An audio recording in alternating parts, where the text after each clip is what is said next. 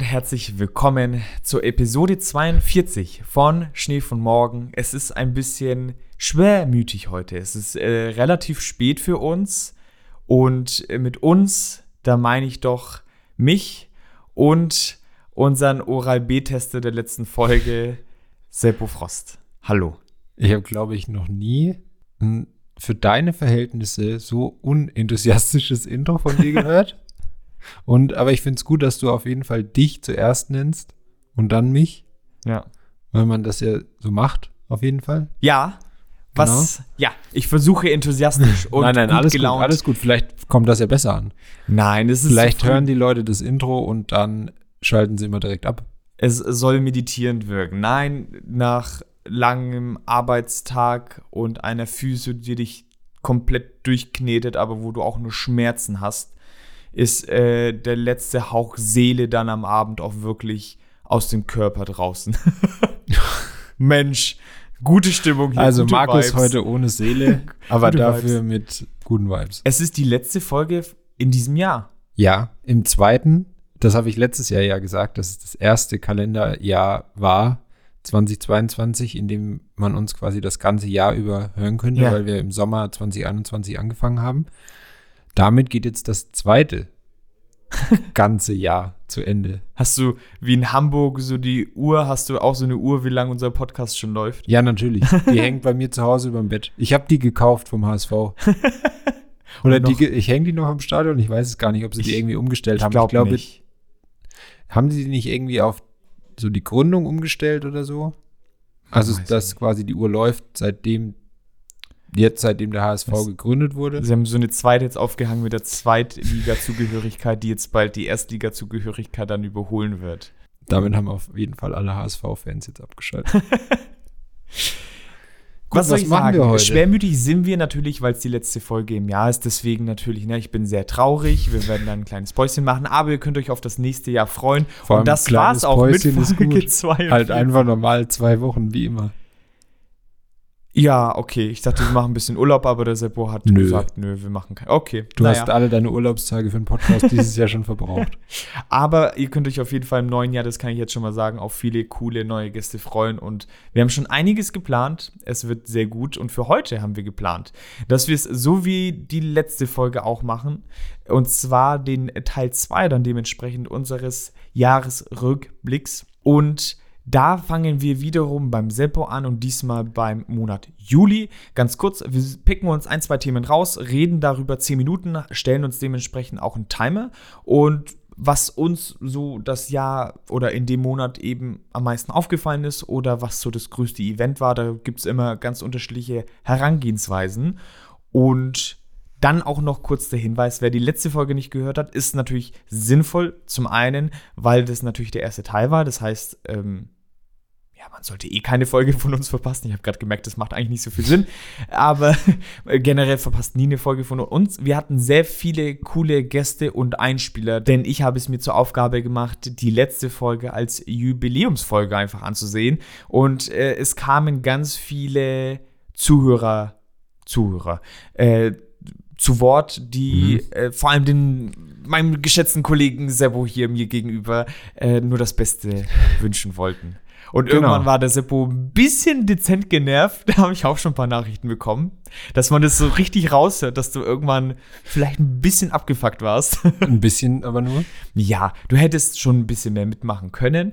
Aber. Du hättest mich ja auch ein bisschen eher einweisen können, was Bei passiert. einer Überraschung. Die, ja, ja, aber äh, bei so einer Überraschung. Aber du darfst jetzt auf jeden Fall anfangen. Ich darf anfangen. Mit Wir Monat Juli. Juli. Monat 7 oder verhext. Na, das ist scheiße beim Podcast. Man muss es ganz klar sagen. Oder ich habe halt jetzt die ganze Folge nur für mich. wenn man äh, verhext wird bei dem Podcast, ist nicht so. So, wenn du irgendwann mal aussteigen willst, dann machen wir das so. Dann verhexe ich dich und dann denken alle, du bist schon noch dabei, aber mhm. darfst halt einfach nichts sagen. Da sind dann immer so fünf Minuten Stille dazwischen. Ja, ich, ich, bitte euch, sagt dann irgendjemand Chips Cola oder sowas. Oder was hat man da gesagt, um freizukommen? Ich weiß es auch ich nicht mehr. Nicht. Fang an. Tempofanger. Na, ich muss dann deinen Namen sagen, dass du wieder freikommst. Das ist es. Das vielleicht. Ich ja. muss wieder Markus sagen, dann geht's. Okay, okay. Monat Juli. Ähm, es endet zwar nicht, das Thema endet zwar nicht im Monat ähm, Juli, mit dem ich starten will, aber es beginnt im Monat Juli. Ich habe gedacht, wir hatten dem damals eine eigene Folge auch gewidmet und ich finde, das gehört schon in den Jahresrückblick, wenn in diesem Jahr eine WM stattfindet. Dementsprechend würde ich noch mal zehn Minuten lang mit dir über die in diesem Jahr stattfindende WM Fußball-WM der Frauen in Australien und Neuseeland sprechen. Ich starte den Timer mal. Ja, wie fangen wir am besten an? Also ich würde das diesmal nicht von. Das sind deine zehn Minuten. Ich weiß, ich weiß. Nicht von hinten anfangen. Dazu sage ich am Ende noch mal was. Aber ja, also letztes Jahr habe ich ja gemeint, dass die damals in England stattfindende EM der Frauen mir so ein bisschen die Liebe zum Fußball zurückgegeben hat, wenn du dich daran erinnern kannst. Dementsprechend hyped war ich ähm, auf dieses Turnier. Ich habe mir extra die ganzen deutschen Vorrundenspiele in meinen Arbeitskalender reingeblockt, damit ich dann den, zu den Zeiten nichts zu tun habe und mir quasi da längere Mittagspausen nehmen kann. Wir haben einen, ein Spiel sogar zusammen angeschaut. Das war auch das eine erfolgreiche Spiel, was wir zusammen ja. geguckt haben. Da ja. haben sie 6-0 gewonnen. Hätten wir mal alle zusammen geguckt, dann wäre es vielleicht besser ausgegangen. Ähm, nee, ich habe da tatsächlich dann immer halt längere Mittagspausen gemacht, da halt aufgrund der Zeitverschiebung die Spiele auch mal unter der Woche vormittags stattgefunden hatten. Wie du gerade gesagt hast, wir haben ja das erste Gruppenspiel zusammengeguckt. Das war Deutschland gegen Marokko. Oder ich kann auch allgemein ja vielleicht erstmal noch sagen, mit wem die deutsche Mannschaft überhaupt in einer Gruppe war. Das war eben Marokko, Kolumbien und äh, Südkorea. Eigentlich eine Gruppe, wo man gedacht hat, okay, easy, ich habe es ja davor, glaube ich, auch gesagt, also alles unter neun Punkte wäre schon eine Enttäuschung und vielleicht sieben ja. noch okay, aber weniger wäre schon nicht gut. Und ich meine, am Ende sind sie mit vier Punkten dann ausgeschieden. Es hat wirklich gut angefangen. 6-0 zum Auftakt gegen Marokko, nachdem ja auch so die letzten Vorbereitungsspiele davor nicht so besonders gut gelaufen sind. Unter anderem, ich glaube, gegen Sambia in, in Fürth war das verloren. Aber dann hat man gedacht, ja, okay, jetzt so kurz vom Turnier, da lief es äh, bei dem Turnier in England auch nicht so und dann wurde es dafür umso erfolgreicher und dann nach so einem 6-0 zum Auftakt hat man gedacht, yes, das wird jetzt richtig geil. Aber dann kam schon das zweite Spiel gegen Kolumbien und da wollte es irgendwie schon nicht so richtig laufen. Da hat man dann in der Nachspielzeit, war schon ein Traumtor, also war das nicht so vom Innenpfosten, der da noch irgendwie sich so. Also ich weiß nicht, ob es so noch ein Innenpfosten ist, aber genauso so, mehr oder so weniger junge ein Winkel, genauso eine ganz, ich glaube, erst 16 oder 17, die hat, glaube ich, in diesem Jahr an zwei oder sogar drei WMs teilgenommen. Also ich glaube U17, U19 und dann bei den Erwachsenen auch. Irgendwie sowas war das auf jeden Fall. Da dann halt knapp verloren, wo man noch gedacht hat, ja, das Unentschieden geht schon noch, aber gut. Aber auch mit vier Punkten nach zwei Spielen denkst du dir, okay, gewinnst das letzte Spiel gegen äh, Südkorea und dann geht es schon. Ich meine, Südkorea hatte bis zu dem Zeitpunkt noch kein Spiel gewonnen. Und dann kam, ach nee, Quatsch, was habe ich gesagt? Die haben natürlich verloren, nicht unentschieden. Sie hatten drei Punkte nach zwei Spielen. Aber auch das, dass du mit sechs Punkten mhm. kannst schon mal weiterkommen, ne? Vor allem, weil es ja so danach aussah, Kolumbien hatte dann eben beide Spiele gewonnen und haben dann noch gegen Marokko gespielt. Und nachdem ja Deutschland auch so hoch gegen Marokko gewonnen hatte, sah es halt so aus, okay, wenn die Deutschen gewinnen, gegen Südkorea, dann gewinnt Kolumbien zeitgleich gegen Marokko und dann kommen die Deutschen trotzdem weiter. Kam dann alles anders. Deutschland hat nur unentschieden gespielt, 1 zu 1 gegen Südkorea und Marokko hat tatsächlich gegen Kolumbien gewonnen. Und somit war es ähnlich wie bei den Männern 2018, dass auch die Frauen das allererste Mal bei einer Weltmeisterschaft ausgeschieden sind in der Vorrunde. Da oh. finde ich, ja, gut, Jetzt 2022 war es vielleicht bei den Männern dann weniger überraschend aufgrund der WM 2018, aber da schon sehr, sehr überraschend, dass jetzt, sie waren schon im erweiterten Favoritenkreis, dass man jetzt, dass es natürlich, um Weltmeister zu werden, muss es immer besonders gut ja, laufen, alles. Das kann jetzt, das als Ziel ist natürlich immer etwas schwierig. Hat mir schon auch irgendwie ein bisschen mitgenommen, weil ich damit so überhaupt nicht gerechnet hatte. Mitgenommen? Ja, ich war da schon traurig danach. Okay. Oh. Ich hätte mit meiner Schulter helfen können, irgendwie. Da, ja, äh, so schlimm war es auch sag nicht. Sag doch was. Ja. Nein, so schlimm war es auch nicht. Äh, wie war dann das weitere Turnier? Also, was, was irgendwie so ein bisschen die Story des Turniers war, waren die Australierinnen, die als Gastgeberinnen ja bis ins Halbfinale gekommen sind. Dort dann gegen England verloren haben. Das wäre irgendwie auch so eine richtig geile Story gewesen. Ist Sam Kerr ist ja, die ist Australien. Australierin. Ja, die hat war ja am Anfang verletzt. Genau, die hat ja. dann, glaube ich, im Halbfinale entweder das erste Mal in dem Turnier oder das zweite Mal, dass sie ganz am Anfang mal gespielt hat, im, so im Eröffnungsspiel und sich da dann eben verletzt hat. Da dann mal wieder von Anfang an gespielt, hat auch gut gespielt, hat, glaube ich, sogar getroffen gegen England. Ich glaube zum Ausgleich zwischenzeitlich. Und dann haben die Engländerinnen den Sack am Ende aber noch zugemacht. Und im Finale ging es dann gegen Spanien für die Engländerinnen. Und da habe ich eigentlich schon gedacht, dass die Engländerinnen das gerade nach diesem Triumph im Jahr vorher bei der Europameisterschaft und so weiter dann schon ziehen, auch wenn Spanien vielleicht übers Turnier hinweg die bessere Mannschaft war, aber England war eigentlich ja auch bei der Heim-EM im Jahr davor bis so in, in die letzten Spielereien nie so richtig krass überzeugend. Und gerade wenn man erst so ein Finale gespielt hat und dann, ja, ich glaube, eine Routine bekommst du in so große Finals nie. Aber zumindest diese Situation so ein bisschen gewöhnt ist, dass man dann, ja, vielleicht einen Ticken weniger Nervosität hat als die, als die Gegnerinnen. Und das kann da ja schon helfen. Aber hat nichts geholfen. Weil am Ende haben die Spanierinnen dann auch verdient ähm, 1 zu 0 gewonnen. Und ich, habe schon gesagt, ich will es nicht nochmal so mega krass aufmachen, aber es hat ungefähr zehn Minuten gedauert oder keine Ahnung, halbe Stunde gedauert nach Abpfiff und dann war eigentlich diese ganze WM und wie die gelaufen ist und die Story der Australierinnen und dass die Engländerinnen schon wieder im Finale waren und quasi den Fußball fast schon wieder nach Hause gebracht hätten, ein Jahr später, war dann alles scheißegal, weil dann eben dieser ja, Übergriff vom äh, damaligen spanischen Verbandspräsidenten äh, ähm, war, als er die Spielerin Hermoso eben einfach ungefragt auf den Mund geküsst hat. Wir haben da in einer der Folgen danach, glaube ich, schon ausführlicher mal drüber gesprochen. Im Fußballmoment August. Ah ja, hast du gerade nochmal gecheckt. Mhm. Ja, sehr gut. Genau, da haben wir ausführlicher, da haben wir ausführlicher drüber gesprochen. Würde ich jetzt an der Stelle mal dahin verweisen. Ich meine, da gab es danach noch genügend Sachen. Das wurde ja gefühlt von Tag zu Tag abstruser, was da so passiert ist. Über diese komische Pressekonferenz dann und die Mutter, die in Hungerstreik getreten ist und überhaupt keinerlei Einsicht. Ich meine, inzwischen ist er für, oh, die genaue Länge der Sperre weiß ich gar nicht mehr ganz genau. Er wurde jetzt auf jeden Fall von der, von der FIFA gesperrt. Mir fällt gerade partout dieser Name nicht ein. Rubiales. Rubiales, Dankeschön. Mir ist es gerade einfach nicht eingefallen. Du, ich hab deinen Rücken. Alles ja, ich merke schon, ich merke schon. genau, aber das war nochmal so ein schneller Blick zurück auf die WM im Sommer. Kurz, aber na, in zehn Minuten kriegt man auch nicht so viel unter. Aber es war irgendwie wahrscheinlich so, ja, nee, das größte Ereignis im Fußball für mich dieses Jahr nicht, aber mit. Wie viel Zeit habe ich denn jetzt noch von den 10? Entschuldigung. Ähm, 57 Sekunden. Dankeschön. Entschuldigung. Da, ich werde jetzt noch 10 Sekunden verbringen, damit zu lachen. Und dann habe ich nicht mehr so viel Zeit. Ja. Ähm, du hättest mich auch gern mal unterbrechen dürfen.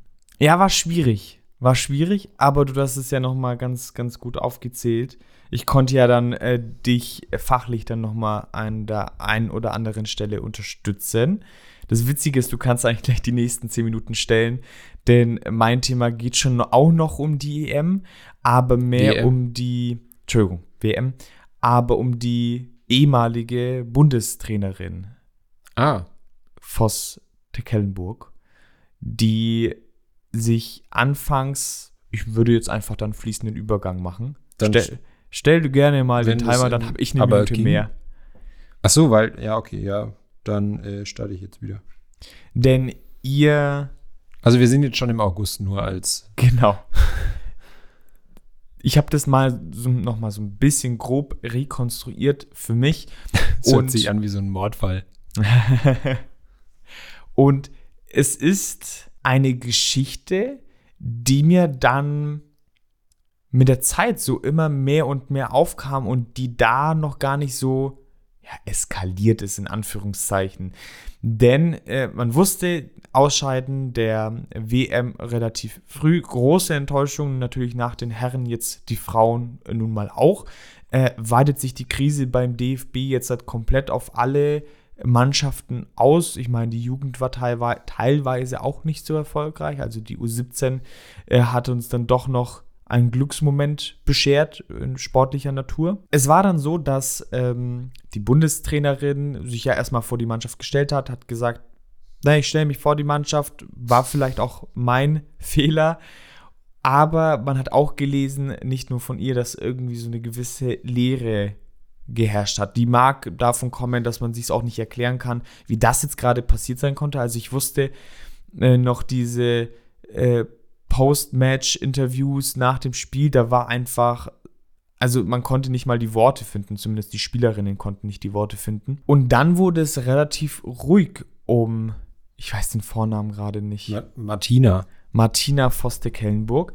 Und Tecklenburg einfach, nicht Tecklenburg. Und ich habe dich dann auch irgendwann gefragt, ne, was ist denn, also was ist denn da gerade los? Und es war dann ja wirklich so, dass sie sich eine Auszeit genommen hat, weil es ihr psychisch dann, wie, wie am Schluss herauskam, nicht gut ging, hat dann aber nach einer gewissen Zeit dann auch eine private Veranstaltung dann mitgenommen, wo sie als Rednerin äh, mit von der Partie war, wo sie sich dann auch wiederum besser gefühlt hat und wohl nach eigener Aussage ja auch lange gerungen hat, soll sie da äh, hingehen, nicht es war auch so geplant, wohl mit dem DFB, dass man sich drei Wochen nach dem Turnier zusammensetzt und das ganze Revue passieren lässt.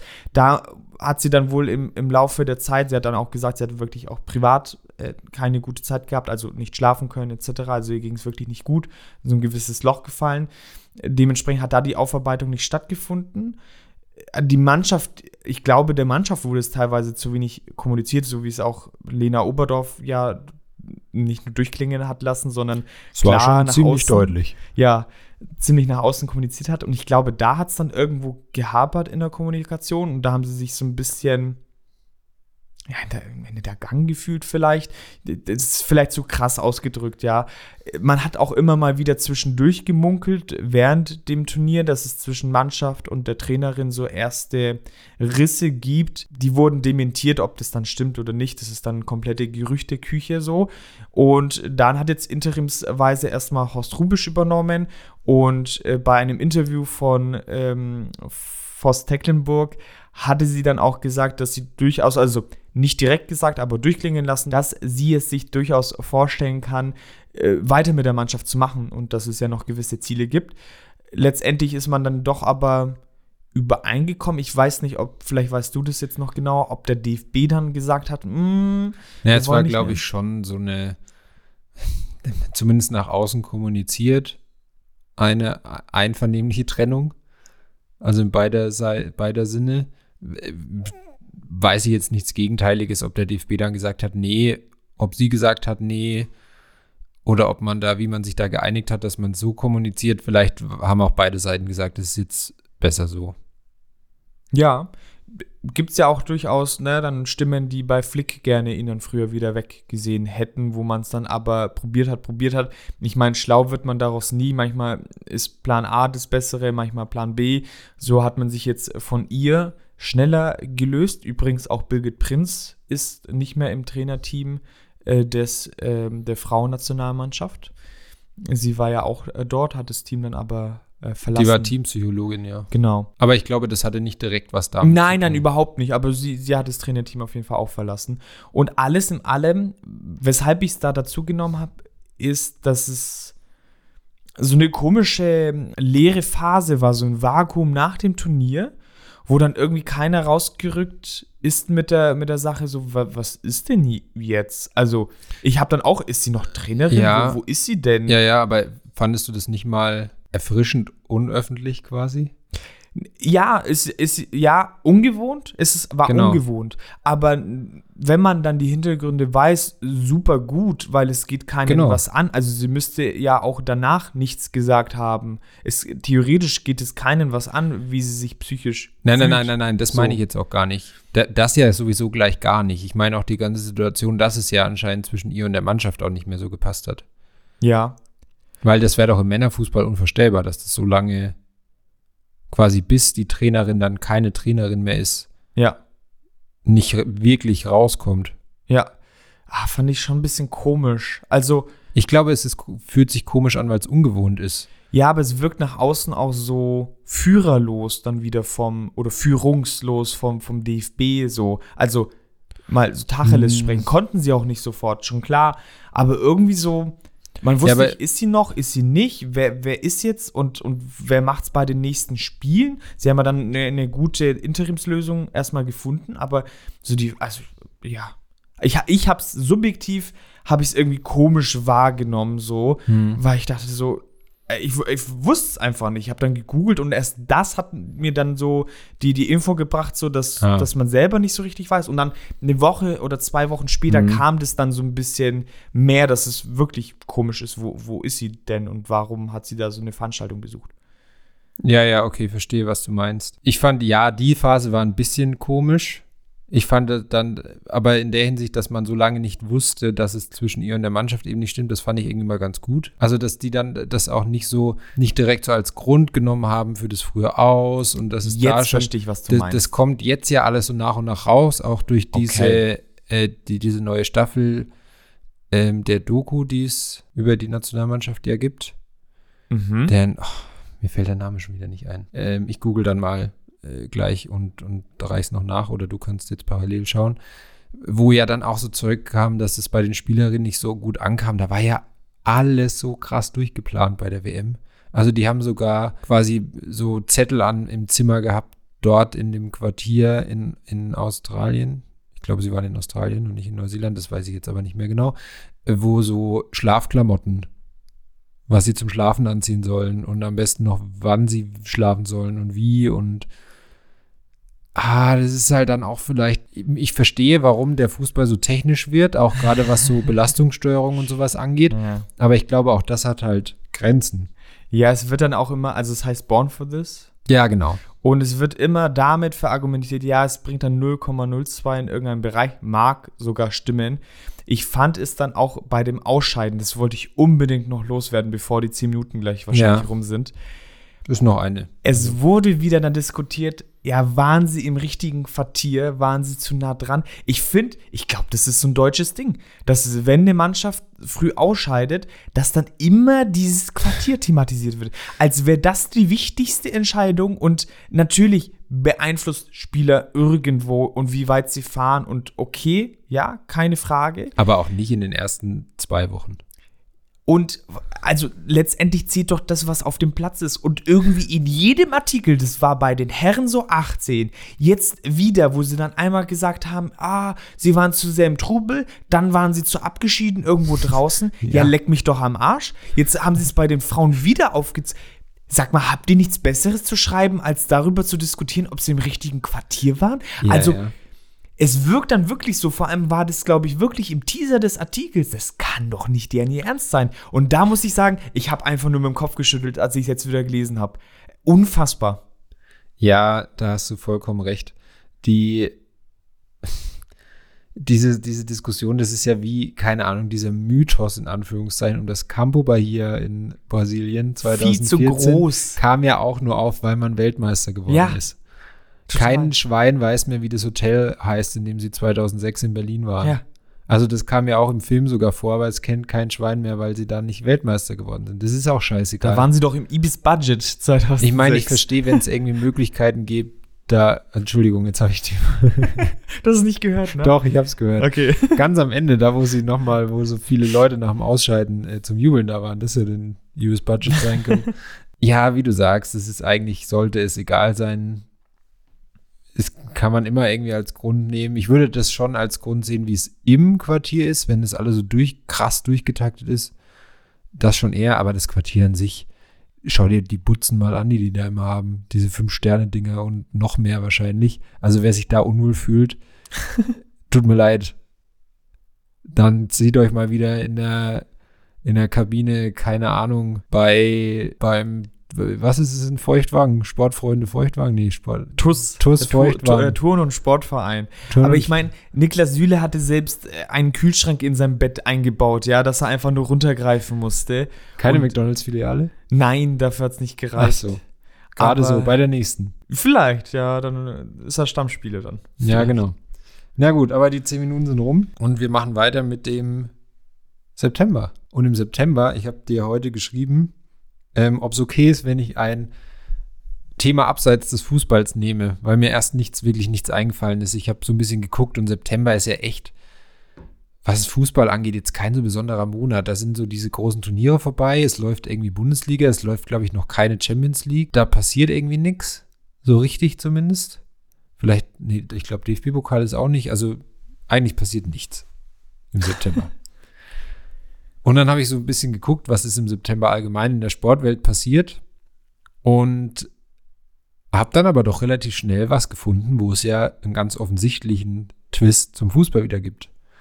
Und zwar das WM-Finale der Basketballer im September, als im vierten Viertel oder während das vierte Viertel gelaufen ist, als Deutschland gerade auf dem historischen Weg war, wirklich Ah, historisch, Oh, ja, jetzt. Okay, auf dem historischen. Weg war, Ja. Basketball-Weltmeister zu werden, denkt sich so der DFB, hold my beer, wir hauen jetzt mal Hansi Flick raus. Ja. Hinterlistig. Also, das ist doch wirklich, wie hoch denken Sie, ist Ihr Thron, auf dem Sie sitzen, dass Sie so wenig darüber nachdenken, was da gerade passiert. Und du kannst mir nicht erzählen, in, der, in so einer Abteilung wie der Presseabteilung vom DFB, da hocken doch Leute, die sich bestimmt schon für Fußball interessieren und damit ja auch zumindest, wenn man sich für Fußball interessiert, dann ja immer auch so ein bisschen für Sport. Zumindest, dass man mitbekommt, wenn gerade, oder also das hat auch ja, jeder mitbekommen davon ausgehen. dass ja. dieses WM-Finale läuft. ja. Wenn du in der Pressestelle arbeitest, bekommst ja, du das mit. da. Vor allem da. Dann bekommst du das mit. Und das ist einfach so bodenlos, das so auszunutzen. Oder was heißt auszunutzen, aber dem so wenig. Parkettlos, wenn wir bitte beim Basketball bleiben wollen. Ja, es war parkettlos, das stimmt. Es war parkettlos, ja. Also, ich habe nämlich echt so gedacht, oh ja, dann könnte ich ja einfach ein bisschen über die Basketballer sprechen. Das ist auch der so- Amazon-Lieferant, wenn ich, wenn ich ihn bestehle, dann ist er parkettlos. Alter, der war schlecht. Sorry. Der erste war okay, aber der zweite war, Ja, ja. der war schon irgendwie witzig, aber der erste war besser. ähm, habe ich noch gedacht, ja, spreche ich darüber, weil das war vielleicht so der Sportmoment dieses Jahr, der mich am meisten bewegt hat. Also gerade das Halbfinale hier. Ich saß hier gefühlt mit, mit äh, also ohne Witz jetzt, mit Tränen in den Augen, als sie gegen die USA dann gewonnen haben. Wirklich jetzt, wirklich. Das sowas nimmt mich wirklich dann auf so einer emotionalen Schiene ultra mit. Als, als äh, Andy Obst hier äh, den, wer war's denn? Nee, Bridges war es nicht. Halliburton. Halliburton ausrutschen lässt und, Alter, größter Therese Halliburton. größter, größter, größte Sequenz in der deutschen Basketballgeschichte. Wirklich krass, dass sie dieses Halbfinale so gewinnen. Und dann im, im Finale gegen die wahrscheinlich beste Mannschaft des Turniers ist auch noch mit, dass sie im Halbfinale amerikanischen Basketball spielen. Also viel schneller, viel weniger, die, ja, was heißt viel weniger, aber viel mehr Punkte, weniger Defense, viel schneller, dass sie diesen Pace mitgehen konnten und dann im Finale mit europäischem harten Basketball, viel Defense, dann auch noch gewinnen. Krass, wirklich krass. Und dann schafft es der Ja. DFB wieder, dass du dir denkst, "Ah, ihr könnt wirklich nix. Gnade ihnen Gott, dass sie bei Olympia nicht auf das US-Team treffen. Denn die werden mit einer anderen Mannschaft, äh, das soll nicht die Leistung schmälern, um Gottes Willen. Nein, das ist dann auch schon Aber egal. ich glaube, ich, es ist nächstes Jahr, glaube ich. Ja. Wenn die aufeinandertreffen, da würde das Parkett wird dann brennen, glaube ich. Die, die schmeißen die, keine Ahnung. Ja, wenn Andi Obst dann wieder drei Dreier reinzimmert, dann kann die USA da auch die Koffer Ah. packen. Was anderes höre ich da bei dir nicht raus. Was anderes wird da nicht passieren. Aber um äh, zum DFB zurückzukehren, ma, ja, was soll man da noch sagen? Absolut richtig. Also, was soll es ihnen, ich, was soll es denn bezwecken? Also, ja, nix, sie haben nicht drüber nachgedacht. Ja, außer es steckt Kalk, also man könnte ihnen ja sogar vorwerfen, dass Kalkül dahinter steckt, dass es Ja, so weit taktische will ich, ich, Entscheidung war. nicht gehen.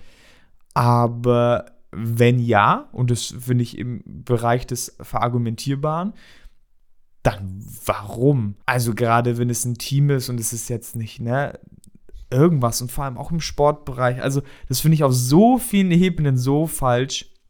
Ich frage mich dann, also das weiß ich nicht, ob sie dann auch der Mannschaft gratuliert haben, noch am selben Tag. Oh, das weiß ich leider auch Das nicht. wäre auch interessant, aber fällt dann auch so unter dem Punkt von mir wiederum auch gewissermaßen da so ein, so ein Übergang, weil bei mir war die Kommunikation, finde ich, auch so ein bisschen komisch. Warum, also hätte man schon auch anders lösen können, warum jetzt Voss Tecklenburg so lang nicht oder wa warum man nicht weiß, was Sache ist oder irgendwas, ne? Irgendwie war da jetzt, war man da so ein bisschen in der Schwebe, zumindest kam es mir so vor. Aber so kommunikationstechnisch gab es ja in den letzten Jahren, wenn man es jetzt auf einer größeren Ebene betrachtet, eh vieles, was man hinterfragen könnte. Äh, ja. Auch jetzt äh, rein die ganze Marketingmasche um die Mannschaft, wo glaube ich schon, glaube ich, würde ich sagen, sehr, sehr vielen war es sehr egal. Aber wenn man jemanden auf eine Meinung festnageln müsste, waren so 70 Prozent auf jeden Fall dagegen. Oder ich, egal. Ey, ich fand, es war halt irgendwie so, so ein Versuch, diese Marke einzuführen. Ja, es war sehr gekünstelt. Aber dann irgendwie auch nicht so krass, dass man gedacht hat, das etabliert sich jetzt. Das ist so ein bisschen wie, dass sie bei Sky jetzt immer vom der Klassiker sprechen, wenn Dortmund gegen Bayern spielt, ist für mich genau dasselbe Ding vollkommen unnötig, weil ich glaube, sowas muss, solche Namen müssen irgendwo aus einem Fanding raus passieren. Wollte ich gerade sagen. Absolut. Wobei, das wusste ich bis ich, ähm, kann ich an der Stelle äh, nur empfehlen. Ein, ein, anderer Podcast, der war wirklich sehr, sehr gut ist. Elf Leben von Max Jakob Ost, der da über das Leben von Uli Hoeneß spricht. Ich wusste nicht, dass das Mir san mir ist auch ein Marketing-Ding einfach. Und, und seit wann? So Anfang der, so Anfang, Mitte der 2000er. Hm. Das wusste ich auch nicht. Ich dachte, das ist auch so, gab es schon länger und wurde da vielleicht ja. dann etwas größer gemacht.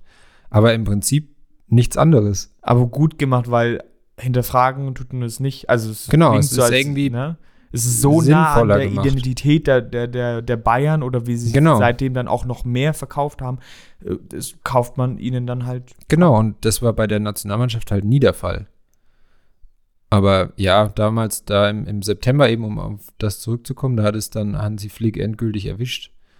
Dann war ein Spiel Rudi Völler.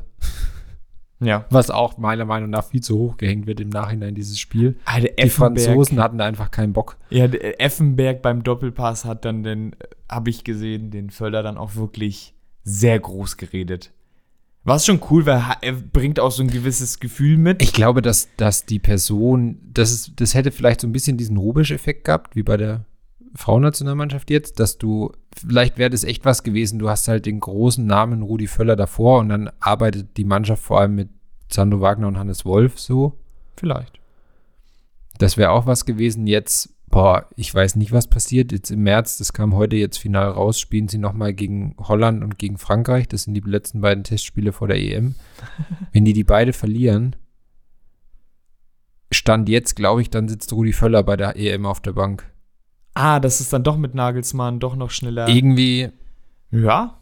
Ihr habt es hier als erstes gehört. Also äh, da, in dem Bereich, alles im Machbaren. Genau, deswegen meine ich, ich hätte auch nie gedacht, dass ich das mal sage, aber vor allem, boah, wünsche ich der Mannschaft nicht, dass sie da jetzt komplett überzeugend gewinnen irgendwo, weil das Ding ist, die, die Gemütslage kann sich jetzt immer sehr schnell ändern. Das war nach Frankreich, war das wieder mhm. ein ganz anderes Gerede nach dem Spiel. Teilweise irgendwo okay, ja, haben kein schlechtes ja. Spiel gemacht.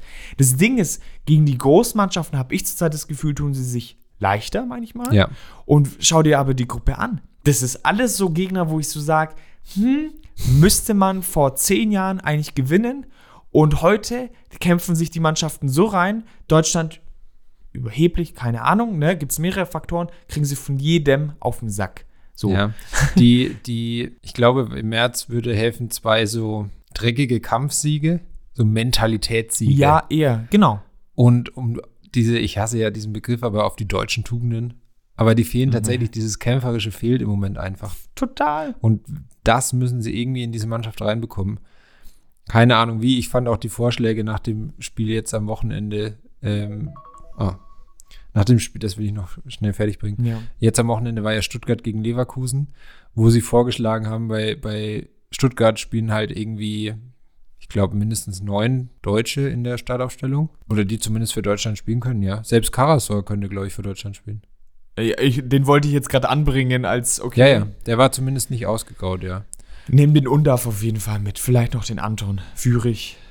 ja. gut. Ja, aber da haben sie eben gemeint, äh, Lass man nicht einfach alle mit denen spielt, die kennen sich, und die spielen gut. Bürger Girassi ein und Ja, äh, genau. dann wird es schon irgendwie, die, die machen das schon. Dann Aber wird's schon irgendwie, den kann man im Mittelfeld noch spielen lassen und dann. Deutsche Tugenden noch ganz kurz, Einsatz. Wenn man dann schon so krass hervorheben muss, dass dann Sané zwei, dreimal mit hinterläuft und das Ja, ganz das sollte passabel eigentlich macht, dann selbstverständlich denke sein. ich mir, ey, boah, dann fehlt es aber echt an vielen Ecken. Ja, das war früher mal okay. Ich habe das auch, wenn, wenn Robben und Ribéry das mal gemacht haben, wusstest du auch, jetzt geht's um was. Aber da haben hinter denen halt auch ein Alaba und ein Lahm gespielt. Und da war es auch scheißegal, ob die dann immer mit zurückgehen oder nicht. Und sorry, also Sané jetzt bei den Bayern mit Robben und Ribéry ist auch irgendwo noch mal anderes Level. Also gerade Ja, ja, Also, natürlich. ne? Er könnte sich erlauben, wenn er jede Saison 15 Tore schießt. Ja, oder, voll. Ne? Und Nee, bin ich ja dazu noch bei 10 dir. Vorlagen. Dann soll es von mir aus machen. ja, Aber ja, so voll. Ja. Na gut, dann Oktober. Du bist wieder dran. Oktober. Ich habe da was vorbereitet. ne? Und also ich habe zwei kleine Themen und eins, glaube ich, wo ich ein bisschen mehr drauf eingehen würde. Also ich habe zuerst rausgesucht, dass es den Wettskandal um Ich einige gerne italienische Fußballspieler gab. Unter anderem ja der bekannteste wohl ist dann Sandro Tonali, Mhm, der Fall. ja erst für relativ nicht so wenig, äh, wenig Geld von AC Milan zu Newcastle gewechselt ist. Und ich glaube, also es gab ja davor auch Diskussionen, warum Milan ihn relativ günstig hergibt, ohne sehr dagegen anzukämpfen, weil er war dann schon auf jeden Fall Stammspieler bei Milan. Ja. Vielleicht war das mit ein Grund, weil sie schon wussten im Hintergrund, hm, Aber könnte das vielleicht was passieren. Auch in diesem, wie das Geschäft Fußball so funktioniert, das wäre schon nochmal eine neue Ebene, ey. Fanden, fanden dann auch einige Scheiße von Milan, wenn sie sich bewahrheiten sollte. Ich weiß nicht, inwiefern man ihnen das auch nachweisen Weil ich meine, da geht es ja nicht so um Wetten aus Spaß, sondern der Mann ist halt einfach hochgradig spielsüchtig. Ja, ist es wirklich hochgradig? Also waren es so viele Wetten? Ich, ich weiß Die, nicht. ja, gut, ist natürlich die Frage, wann man, ich glaube, bei einer Sucht kann ja, man immer von hochgradig sprechen. Ähm, aber der ist halt einfach spielsüchtig. Also, das ist ja nicht so aus Dummheit in Anführungszeichen, sondern ist halt einfach eine Sucht. Als zweites Thema hatte ich dann noch, was ich eigentlich sehr, sehr interessant gefunden hätte. Da können wir auch vielleicht mehr drüber reden, wenn du darüber reden möchtest. Lyon und Ajax Amsterdam, zwei Oh ja, sehr gerne. große Größen des Fußballs. Sehr, sehr gerne, ja. Lyon wirklich ewig auf einem, jetzt noch auf einem Abstiegsplatz in Frankreich. Ajax auch äh, sehr turbulent in die Saison gestartet äh, mit dem ja, Skandal um Sven Mislintat, um die Spielerverträge, auch um Borna Sosa etc., was dann schon mal ordentlich Unruhe in die Mannschaft reingebracht hat die auch letztes Jahr so ganz okay, ich glaube, Meister sind sie nicht geworden letztes Jahr und jetzt katastrophal gestartet sind in die Saison. Teilweise haben sie sich jetzt so ein bisschen gefangen und man muss sagen, wir hatten letzte Folge auch so ein bisschen die Thematik um nicht ausgeglichene Kader, so von der Struktur her. Äh, hatten wir ja Real Madrid und die Bayern beide als, als Beispiel so ein bisschen angeführt. Und ich habe mal, boah, Anfang der Saison war, ich finde es immer sehr interessant, so holländische Talente, da gibt es ja mal einige, den Kader dann von Ajax angeschaut. Und dann dachte ich auch, die haben einen Spieler von St. Pauli geholt. Und der war jetzt auch nicht sonderlich jung, 26. Hat dann am Anfang sogar Stamm gespielt. Wen? Dann haben sie, Also, okay. bitte mal nachschauen, ich weiß es nicht auswendig. Dann haben sie den Di Diamant, Diam Diamant Ra Ramai gekauft von, von Frankfurt, der dann auch zweiter Torwart bei Frankfurt war und dann auch viele Spiele bei Ajax gemacht hat, wo ich sagte, na, und dann wirklich ganz, ganz, ganz junge Spieler in der Startaufstellung hatten, 17, 18, was natürlich bei Ajax schon eher geht, aber oh, diesen Mix fand ich schon ein bisschen wild im Kader. Und die sind wirklich ganz, ganz schlecht reingestartet. Dass jetzt beide Mannschaften wirklich so eine schlechte Saison spielen, äh, dass sie dann letztendlich wirklich am Schluss auch absteigen, glaube ich nicht. Ajax Aber- ist schon wieder Fünfter. Damit, das, das, Entschuldigung, dass ich dich da jetzt so mit unterbrechen muss. Was? Ich habe gerade, das ich, deswegen habe ich so lange gebraucht, bis ich, bis ich sie gefunden habe. Okay. Ist nicht letzte Saison. Ist- Nein, die haben auch jetzt schon, schon zwölf Punkte Vorsprung auf die Abstiegsränge. Dann haben sie sich sehr gut gefangen. Also Hä? hätte ich jetzt auch nicht gewusst. War tatsächlich, also, ne, war als zweites Thema von mir vorgesehen. Und äh, das Letzte ist, wir haben ja lange Zeit letzte Saison über die Super League geredet. Und es gibt tatsächlich, und die wurde schon eingeführt, kennst du die African Football League? Nö. Und seit Jahren wird da auch schon an ihr rumgebastelt und es wurde das erste Mal 2019 irgendwie angekündigt, dass die größten 24 afrikanischen Teams, die sind dadurch gegründet und sollen dann so ein, äh, so ein Turnier ähm, äh, spielen. Letztendlich, das Ding ist, letztendlich sind nur noch acht Teams übrig geblieben von diesen 24 Teams, die da mitmachen.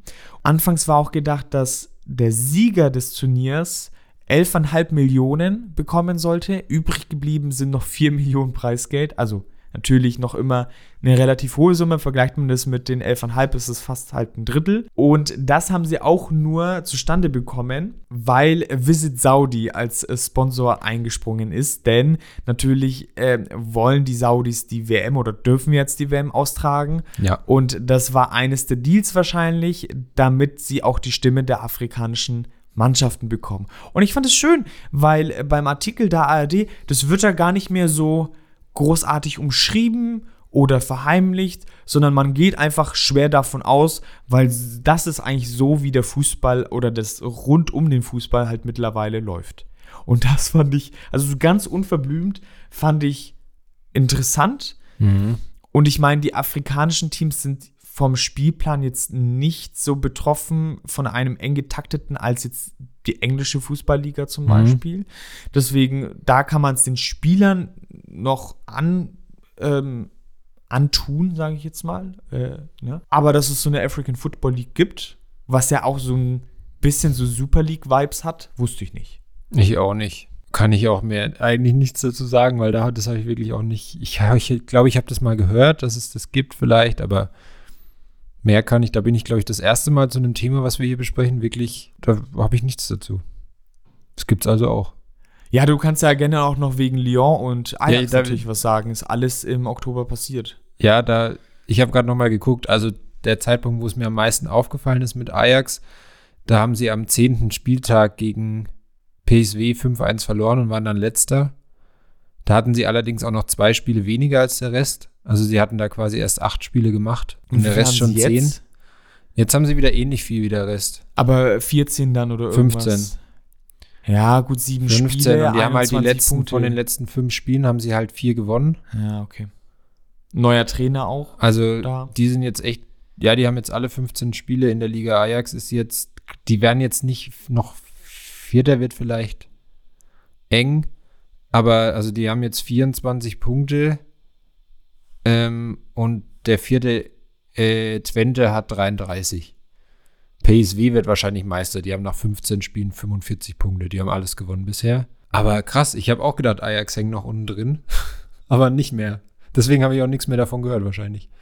Bei, bei Lyon sieht es noch anders aus. Die sind noch letzter. Die haben zwar jetzt 3-0 gegen Toulouse gewonnen, aber ja, es sind jetzt auch nur zwei Punkte auf den Relegationsplatz. Also Lyon hat nach 15 Spielen 10 Punkte. Also ich, ja, gut. Tolisso mit Man, Lacazette. man hat es bei Schalke auch immer gesagt, ne? Aber Ja. der Kader bei Lyon ist ja schon nochmal, wie du sagst, Lopez im Tor noch. Ja. Also alleine die drei sollten eigentlich gefühlt in Frankreich ausreichen, dass du nicht absteigst. Ja, möchte man meinen, Lopez ein bisschen in die Jahre gekommen, Lacazette langsam auch. Ja, haben alle so ein bisschen auch, was heißt bisschen, die Form verloren. Die mussten ja auch schon letztes Jahr oder, nee, es war dieses Jahr halt vor den Fans, vor der Kurve antanzen. Ja, Und das finde ich so- auch mal wegen. Ja, ist nicht geil. Worauf ich hinaus will, ist, so beschämt habe ich selten Spieler gesehen. Und seitdem ist es nicht besser geworden. Und was man auch sagen muss, das fällt mir jetzt gerade ein, die Fans sind ja dann wirklich, also die, die, die Ausrisse haben überhand genommen, weil sie ja dann auch äh, Grosso, den Sportmanager, nicht Trainer, Sportmanager, ja, ich weiß es nicht, Trainer oder Sportmanager, ja im Bus glaub- beworfen haben. Sportmanager, den Ausdruck habe ich auch noch nie gehört. Entweder Manager oder Sportdirektor, aber Sport, also kann schon auch Sportmanager, Sportmanager Trainer ist er. sein. Okay. Deswegen läuft es nicht so gut. Und den haben sie ja, die sind im Bus unterwegs gewesen und beworfen und hat dann eine riesige Platzwunde auch im Kopf gehabt, weil sie da keine Ahnung, Backsteine reingeworfen haben. Ja, ist ja natürlich super. Also, das ist natürlich auch, wo du so ein bisschen das Verhältnis zwischen Mannschaft und Fans dadurch halt zerstören kannst. Ja, natürlich. Aber ja, du spielst ja auch nicht nur wegen den Fans. Also es ist halt auch so ein bisschen, jetzt ist, das war jetzt ja erst, passt jetzt nicht zum Oktober, aber Santos ist doch in Brasilien abgestiegen.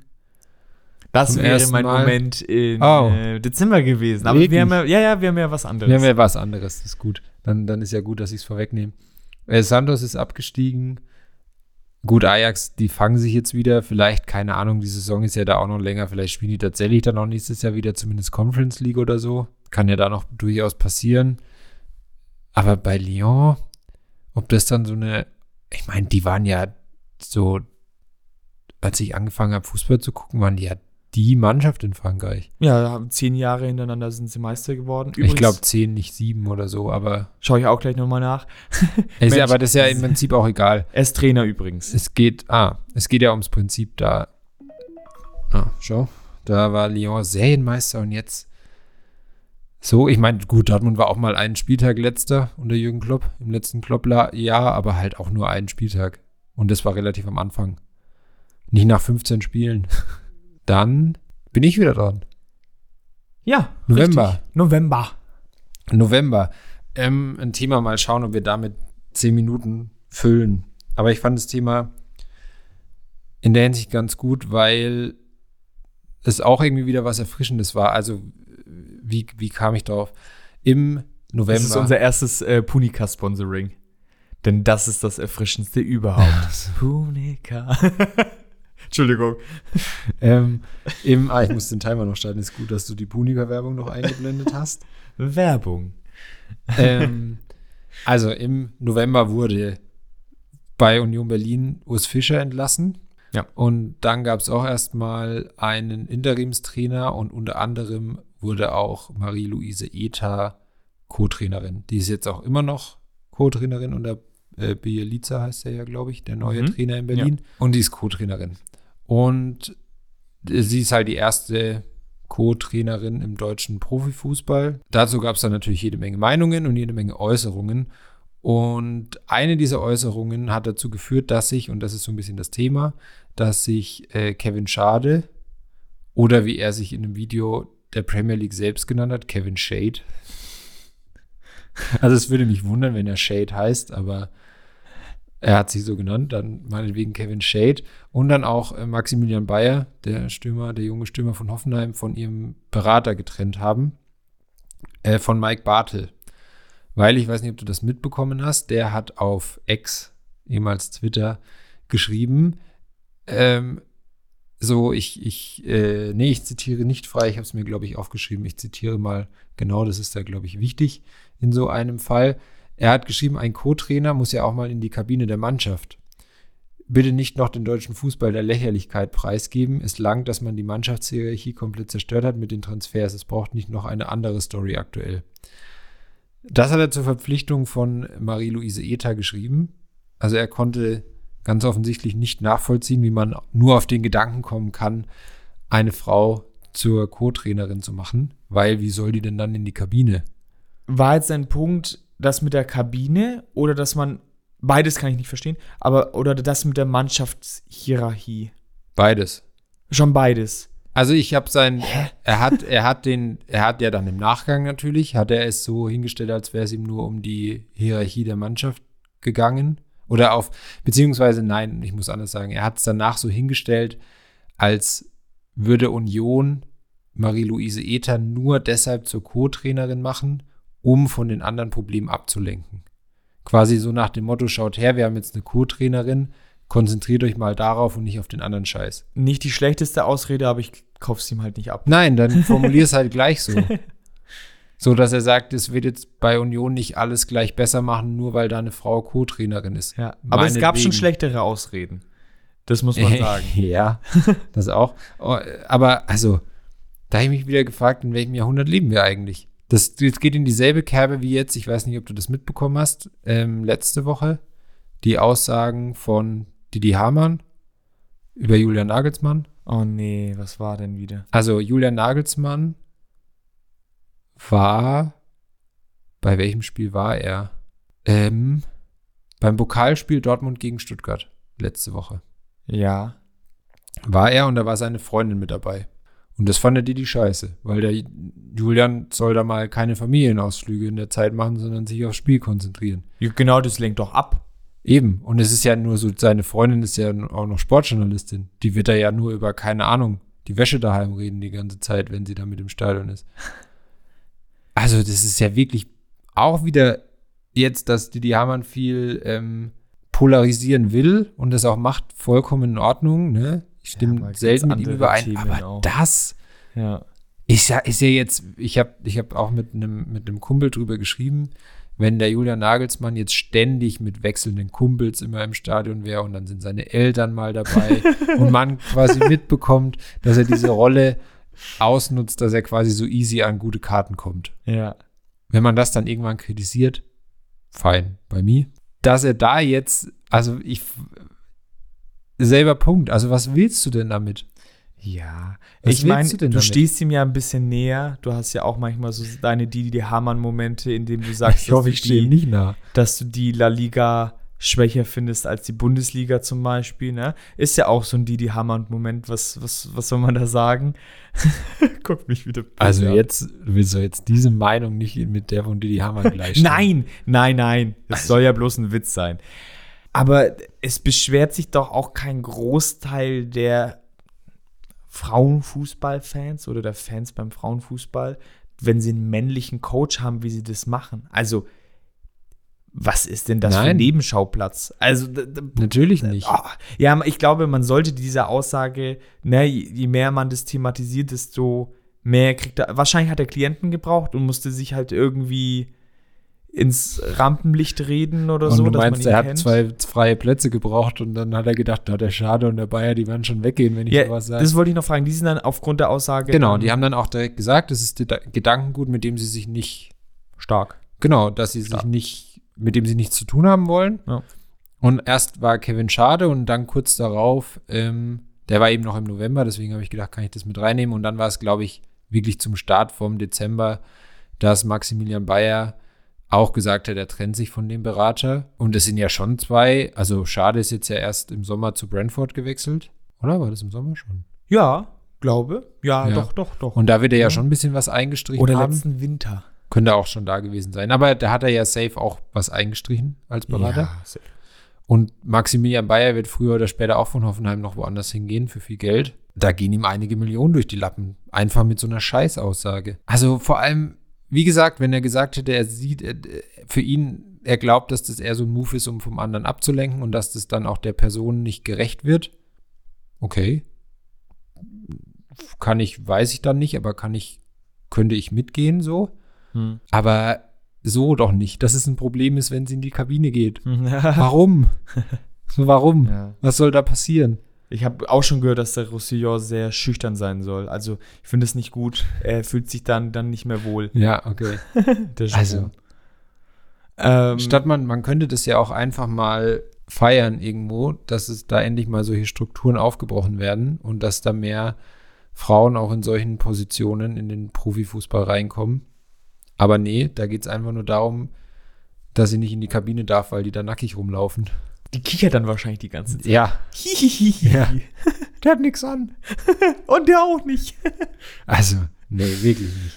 Wirklich nicht. Wirklich allerunterste Schublade. Ich, Aber gut, du bist schon ziemlich am Ende. Wie ich ja, der Sandmann hat mir schon Sand ins Auge rein. Ich bin eigentlich, ich brauche eine Decke und ich könnte mich hinlegen. Das ist jetzt ne? auch sieben. Der Sandmann ist jetzt gerade vorbei. Der hat, glaube ich, gerade den Sand verstreut. Das passt sogar. Das passt sogar. Aber dann, ähm, ich verzichte mal auf die letzten zwei Minuten. Und dann darfst du den Dezember noch machen und dann sind wir durch. Los geht's. Der Dezember. Ein sehr schöner Monat. Äh, wir befinden uns heute erst beim 11. Also Ein sehr ja, schöner Monat. Wir sind erst mitten im Monat Dezember. Nichtsdestotrotz wollen wir den natürlich gebührend nochmal auch besprechen und haben hierfür eigentlich das Thema die U17 WM, ja. die stattgefunden hat, die Deutschland gewonnen hat. Also ich dachte jetzt, du sagst wo.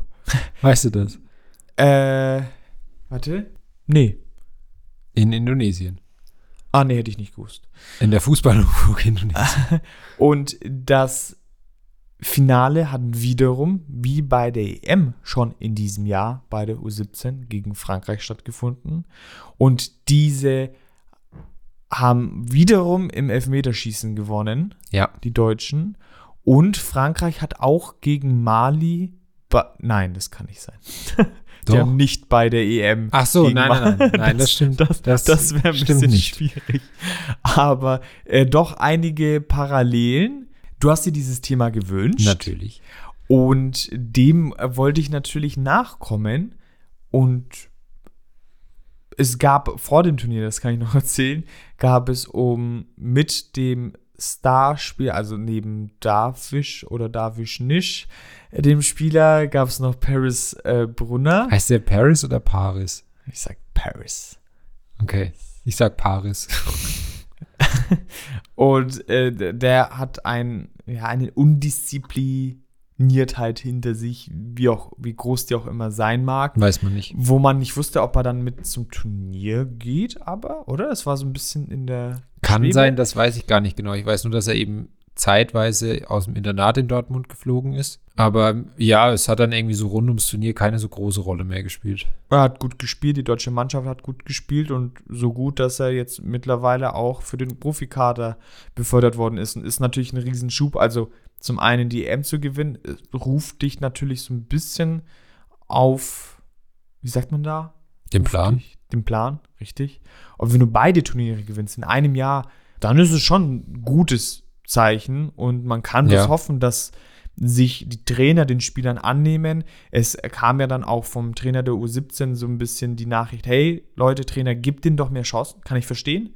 Baumgart von Köln hat ihm dann auch gleich geantwortet, naja, das ist nicht so leicht und war so ein bisschen Hm. angefressen. In seiner Situation kann ich es auch irgendwo verstehen, aber generell bin ich da so ein bisschen, also ich würde es mir wünschen, gerade auch wenn man die Gesamt-DFB-Lage betrachtet, gibt dem Jahrgang eine Chance, wir brauchen gute Spieler überall. Ja, ich fand es auch ein bisschen übertrieben, dass jetzt, es gab ja auch schon Stimmen, die gefordert haben, dass eben Paris Brunner dann mit zur EM fährt. Das sehe ich jetzt nicht. Was? Ja, ja, gab's. Olaf Thom, glaube ich.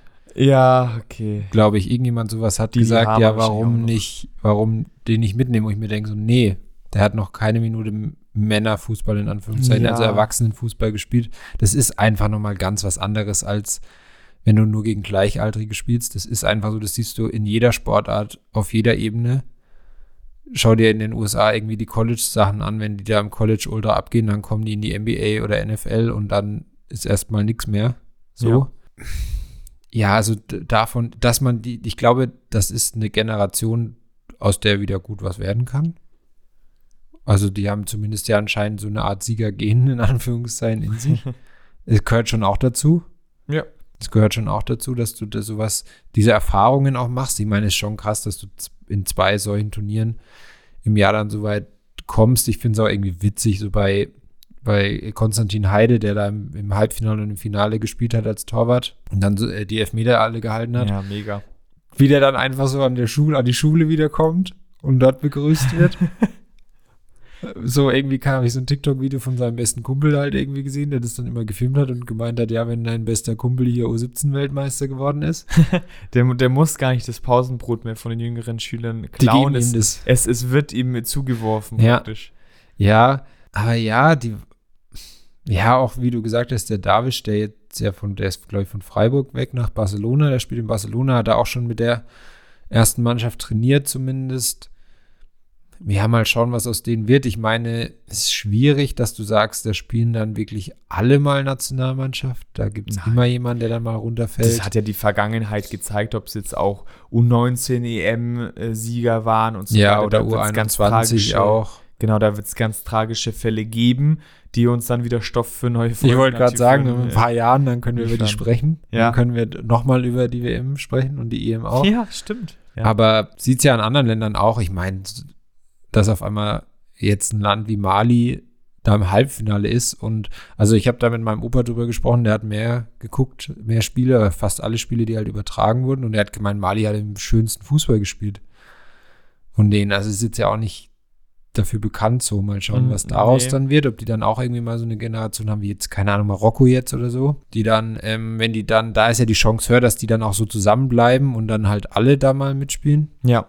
Ja, mal abwarten, wie sich das so entwickelt, aber es ist auf jeden Fall geil. Es war geil, dass, äh, wo man gedacht hat, jetzt geht irgendwie gar nichts mehr. Es war ja so übers Jahr verteilt schon, irgendwie die Männer in Katar in der Vorrunde raus, dann ich weiß nicht, was zuerst war, ich glaube U21 oder erst die Frauen, weiß ich nicht, auch beide in der Vorrunde raus. Und dann dazwischen, das ist da schon fast ein bisschen untergegangen, fand ich, dass die U17 Europameister geworden ist. Ja, total. Muss das wurde mal so zwischen reingespielt und dann werden die jetzt auch noch Weltmeister, also richtig krass, richtig krass stark. Und auch zweimal, wenn du schon sagst, du spielst zweimal im Finale gegen Frankreich, wo du denkst, okay, wenn du das erste gewinnst, das hilft dann vielleicht den Franzosen im zweiten Finale so. Dann spielt es auch noch eine Zeit lang nur zu zehnt. Ich glaube, sie hatten ja. auch so ein bisschen Glück, dass es keine Verlängerung gibt, sondern direkt Elfmeterschießen. Ich Definitiv. Wenn es Verlängerung gegeben hätte, hätten sie noch verloren. Ich habe das im Ticker gesehen, habe gesehen, rote Karte und ich wusste nicht, dass es keine Verlängerung gibt. Und ich, da ja. war so der Moment mit dem Anschlusstreffer, okay, keine Chance. Das werden sie nicht schaffen. Wusste aber nicht, dass es direkt ins Elfmeterschießen geht. Ich glaube, das war sehr, sehr, sehr, sehr wichtig. Ja, da gab es auch beim, das ist mir im Halbfinale aufgefallen, so ein witzigen Ding beim Kicker, weil da dann halt einfach ähm, 90. Abpfiff und dann war der nächste Punkt im Kicker 120. Abpfiff, weil die, glaube ich, nur so aufs Elfmeterschießen kommen. ähm, das fand ich ganz witzig. Ja. Und Finale habe ich dann auch geguckt. Zumindest die letzten 70 Minuten quasi. Da hat es war, als wir tatsächlich Teil 1 hiervon aufgenommen haben. Stimmt. Ähm, danach habe ich dann das WM-Finale geguckt und. Warum konntest du nur die letzten 70 anschauen? Weil die Aufnahme so lange gedauert hat. Und warum? Wegen dir. Darauf wollte ich hinaus. Ja. da schon, hä, was habe ich gemacht? Nee, du warst schuld. ähm, schuld. Aber es war echt geil. Also es war wirklich. Die Folge. Auch. Die auch, ja, hört auf jeden Fall rein. Und aber das Finale auch. Also es war echt, vor allem es war alles so gemacht, dass jetzt Paris Brunner dann den fünften Elfmeter treffen muss. Und hat damit ist wieder entscheidet. Nein, er hat verschossen. Nicht, ja, ja. Und dann hat aber Konstantin Heide den nächsten Elfmeter auch direkt wieder gehalten. Also es war geil. Es war wirklich geil. Ja. Also, das ist ein schöner Abschluss fürs Ja, Jahr. so geil wie das ganze Podcast-Jahr mit dir gewesen ja, ist. Ebenfalls. Wir werden uns bald, äh, oder ihr werdet euch bald, äh, wenn ihr diese Folge hört, vom Weihnachtsbaum versammeln. Mit den Liebsten äh, nochmal schön unser Intro singen. Also, das würdet ihr sagen, dass jetzt keine singen. Weihnachtslieder. Summen. Ja, das nein, kann man ja, ja nicht singen. Doch, dieses ah, ah, was wir im Intro haben, das kann man schon singen. Und okay. das kann auch Oma. Da muss man nicht so textsicher sein. Oma kann das auch mal so ein bisschen anstimmen. Sagt mal so einen schönen Durton. Ich habe keine Ahnung übrigens von Musik, aber ich werde mich dazu nicht äußern. Ist besser. Ja. Es wird auch noch mal Liebkuchen dann äh, mit unserem Logo drauf geben. Also mit unserem Konterfei mit uns beiden. Wer das auch immer essen möchte. Aber äh, versammelt euch äh, zu einer schönen Zeit. Ich weiß ja, einige hören uns beim Putzen. Putzt nochmal schön die Wohnung vor Heiligabend, ne? Macht, macht die letzten Ecken richtig schön sauber. Und dann hören wir uns ganz blitzeblank dann im neuen Jahr. Ich freue mich drauf. Ich mich auch. Ich wünsche euch auch ganz, ganz fröhliche Weihnachten, einen guten Rutsch ins neue Jahr. Und dann hören wir uns in alter Frische wieder im Jahr 2024. Und dann geht's weiter mit Folge 43. Ganz genau. Schön. Macht's gut.